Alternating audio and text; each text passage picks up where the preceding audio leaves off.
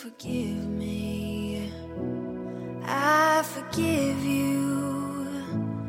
Even though we can't forget, we continue. to 嗨，take 各位同学，大家早上好，我是瑶老师，欢迎来到今天这一期的英语口语每日养成。在今天节目当中呢，我们一起来学习一下这样一段台词，来自于《摩登家庭》的第二季第十九集，《Modern Family Season Two Episode Nineteen》。Hey, honey, did they drop the van off yet? Hey, honey, did they drop the van off yet? 亲爱的，他们把面包车送来了吗？Hey, honey, did they drop the van off yet? Hey, honey, did they drop the van off yet? 在这样一段话当中呢，有这样的几处发音技巧，我们一起来看一下。首先，did 和 they 出现在一起呢，有一个不完全爆破的现象， 我们呢可以读成是 did they，did they。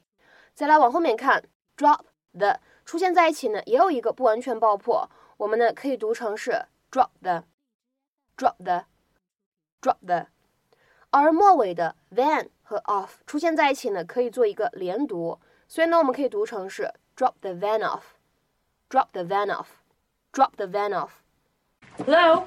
Hey, honey, did they drop the van off yet? Yeah, a little while ago. How's it look? Uh, well, believe it or not, I have resisted the temptation to look. The whole Haley thing has got me a little preoccupied. We're on our way out to lunch right now. About that, I've been thinking college is still a ways away. I say we leave Haley alone. The more we push, the more she'll push back. I'm gonna push. And I support that. Only Dad can make our minivan even lamer. Excuse me. What are you doing? I'm driving this thing to the reservoir. Just jump when I say jump. Honey, slide over. 那么在今天节目当中呢，我们就来一起学习一下这样一个动词短语，叫做 drop off。drop off 这样一个短语呢，在日常生活当中很经常会用来表达下滑、下降这样的意思。比如说啊，我们来看下面的这样的一些例子。第一个，sales dropped off in December，销售额呢在十二月份下滑了。Sales dropped off in December。那么再比如说，看第二个例子 ，That business had to close after sales dropped off sharply。在销售一路下滑之后呢，那生意黄了。That business had to close after sales dropped off sharply。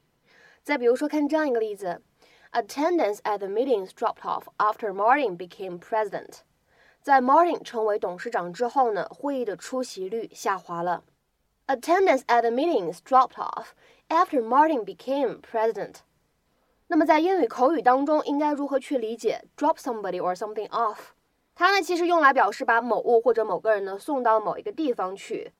Leave someone or something at the destination to which one has transported it，或者呢直接理解成为 give someone a ride to some place 都可以。那下面呢我们来看这样的一些例子。第一个，When do I need to drop the kids off at soccer practice？我需要什么时候把孩子们送去参加足球训练呢 ？When do I need to drop the kids off at soccer practice？那么再比如说，看第二个例子，I'll come to your house tonight and drop off your cake pan。我今晚去你家，把你的烤盘送过去。I'll come to your house tonight and drop off your cake pan。那么再比如说，看倒数第二个例子，Can I drop you off somewhere in town？我能让你在镇上某个地方下车吗？Can I drop you off somewhere in town？再比如说，看最后一个例子 ，I dropped off the kids at the party。我把孩子们送去了那个派对。I dropped off the kids at the party。那么今天的话呢，请各位同学尝试翻译下面这样一个句子，并留言在文章的留言区。Bill dropped off the package at the office.